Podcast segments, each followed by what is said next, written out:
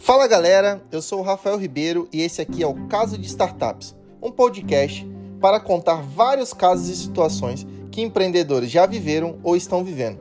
Provavelmente você conhece um amigo que passou por essa situação ou até mesmo você vai se identificar. E nós vamos ajudar dando a nossa opinião de como você pode resolver ou até mesmo evitar essa situação. E aí, compartilha com os amigos que estão tá passando por esse momento. Como vai funcionar?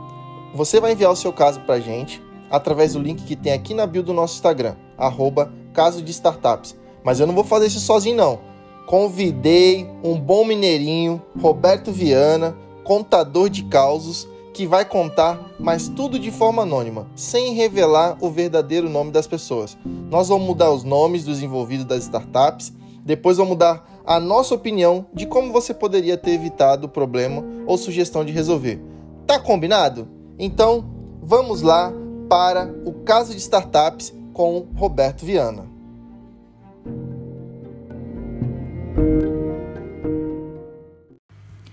Fala pessoal, meu nome é Roberto Viana e o episódio de hoje é do CEO Espertão.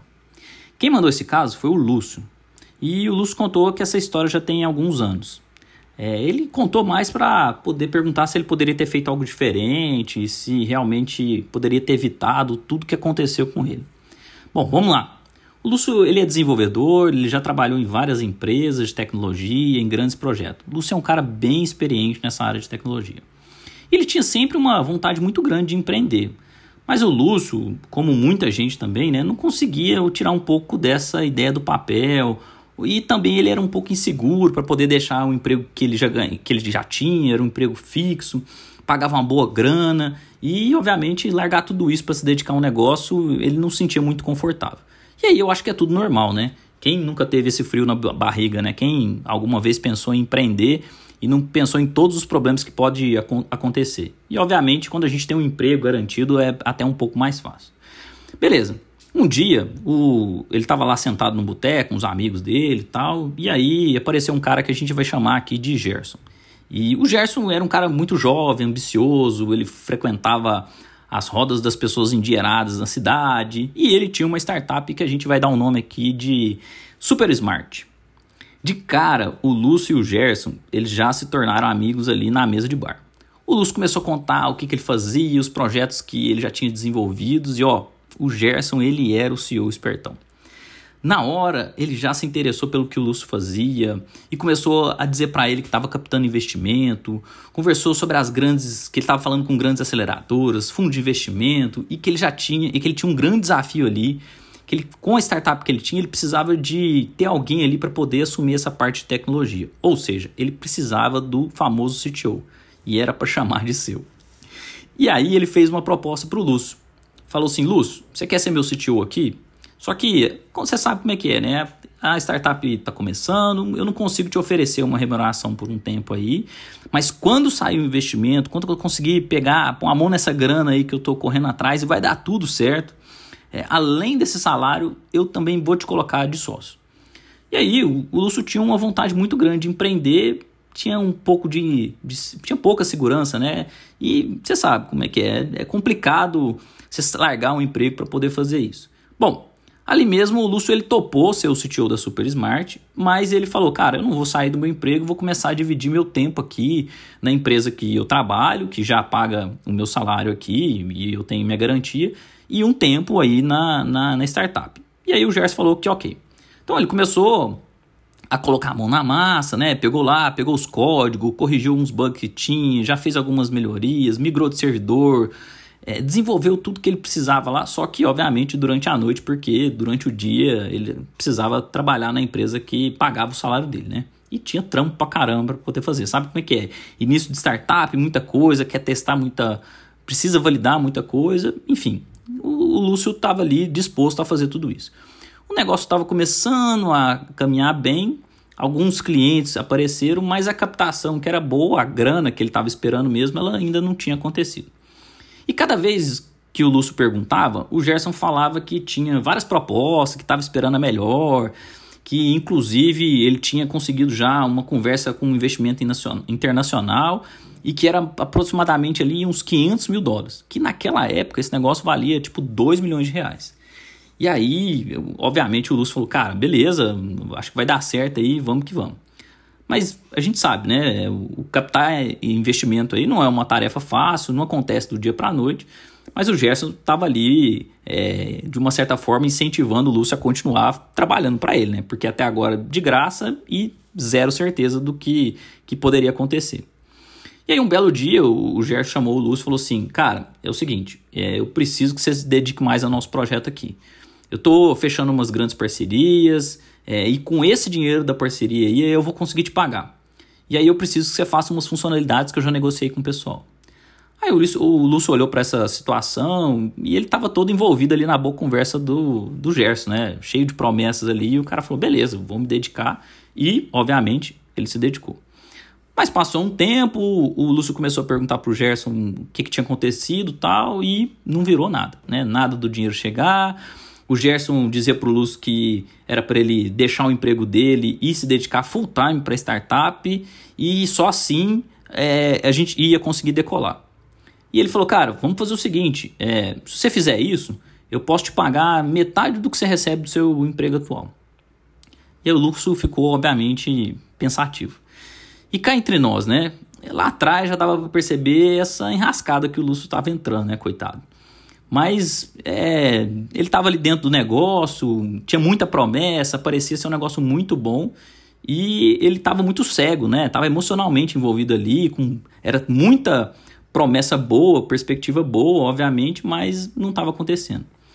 Mas ele foi perceber e nesse momento aí que ele falou, cara, vou ter que largar meu emprego para uma incerteza que nem tinha ainda, né? E ele começou a analisar todo esse histórico, tudo que ele tinha feito, todo o tempo que ele tinha se dedicado, toda a solução que ele tinha desenvolvido, tudo que o cara se pediu, o tempo que ele teoricamente investiu, né? E ele não tinha até o momento recebido um centavo.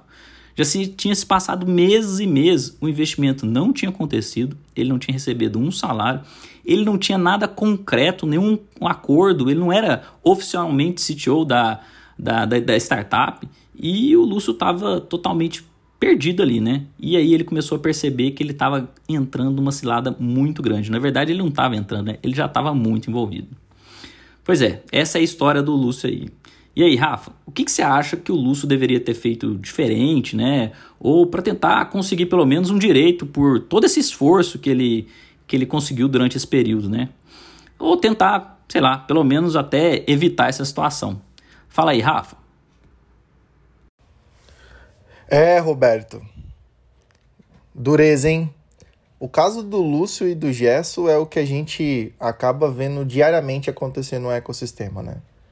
A gente confia nas pessoas, a gente acredita é, nas palavras das pessoas que têm, às vezes, um pouco mais de preparo, né? Ou que passam uma certa credibilidade, aquela famosa lábia do vendedor e acaba é, acontecendo que a gente se deixa levar.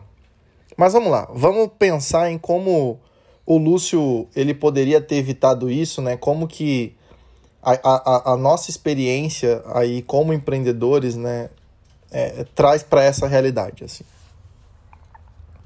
Gente, como que vocês é, hoje pode evitar esse tipo de coisa? Antes mesmo de começar um negócio, antes mesmo de receber o investimento, é, é existe uma coisa chamada acordo societário. Você pode ser amigo anos e anos e anos da pessoa, você pode ser aquele melhor brother, enfim, você pode ter um relacionamento, você pode ser um irmão, você pode ser um parente, mas nada exclui o que você tem direito e o que está escrito num papel e que está assinado e acordado por ambas as partes. Então, o que, que eu quero dizer com isso? Enquanto não tem dinheiro, enquanto não tem cliente, enquanto não tem nada, tá tudo bem, tá tudo certo. Conforme a demanda vai aumentando, conforme vai entrando cliente, vai entrando parcerias, vai entrando dinheiro, as coisas elas podem começar a mudar. Então, o conselho que, que a gente dá aqui, na verdade não é nem um conselho, né? É uma dica que a gente deixa aqui então para você é quando você for entrar nesse negócio, faça um acordo societário, é, esteja tenha muito claro e documentado o que está sendo prometido e se você sair amanhã do negócio, o que você ganha, se você vai ganhar um equity da startup, se você não vai ganhar.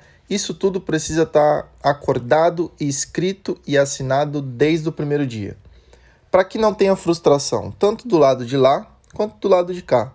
Então, se o Lúcio lá no começo tivesse feito um acordo, assinado esse acordo com o Gerson, provavelmente ele não teria se frustrado e as coisas estariam muito claras e combinadas. Então, é, é, seria muito mais fácil é, essa saída, menos dolorosa para ambas as partes e com certeza as duas partes sairiam felizes desse negócio é, e poderiam até, talvez até hoje, ter mantido a amizade, porque o combinado não sai caro, né? A gente, como bom brasileiro, conhece bem essa frase. É isso aí, Roberto. É isso é o que a gente acredita que seria a melhor solução para evitar essa situação. Mas a bola é contigo agora. Manda bala aí. Rafa, perfeito, né? O acordo societário, né? Ele tá é um documento bem simples de fazer, é, não tem muita complexidade, né? E deixa claro é, todas essas promessas que, que foram feitas, né? Ela está documentada para que ninguém saia no prejuízo. Então, essa dica é super valiosa, é, por mais que seja amigo, companheiro, né? Então reforça a sua, sua amizade, seu companheirismo, né? Qualquer coisa aí através desse documento. Fechou? E aí, curtiu esse caso? Compartilhe então com empreendedores, com pessoas que estão trabalhando com startups, para você realmente também ajudar essas pessoas. Se você ainda não segue a gente no Instagram, arroba Caso Startup. Então, toda vez que sair um episódio novo, a gente vai divulgar lá. E também segue a gente aqui no Spotify. Se você quer mandar o seu caso aqui pra gente, fica à vontade. Acesse o Instagram, lá tem um link na bio e você pode mandar o seu caso totalmente anônimo, tá bom? Beleza? E até o próximo episódio.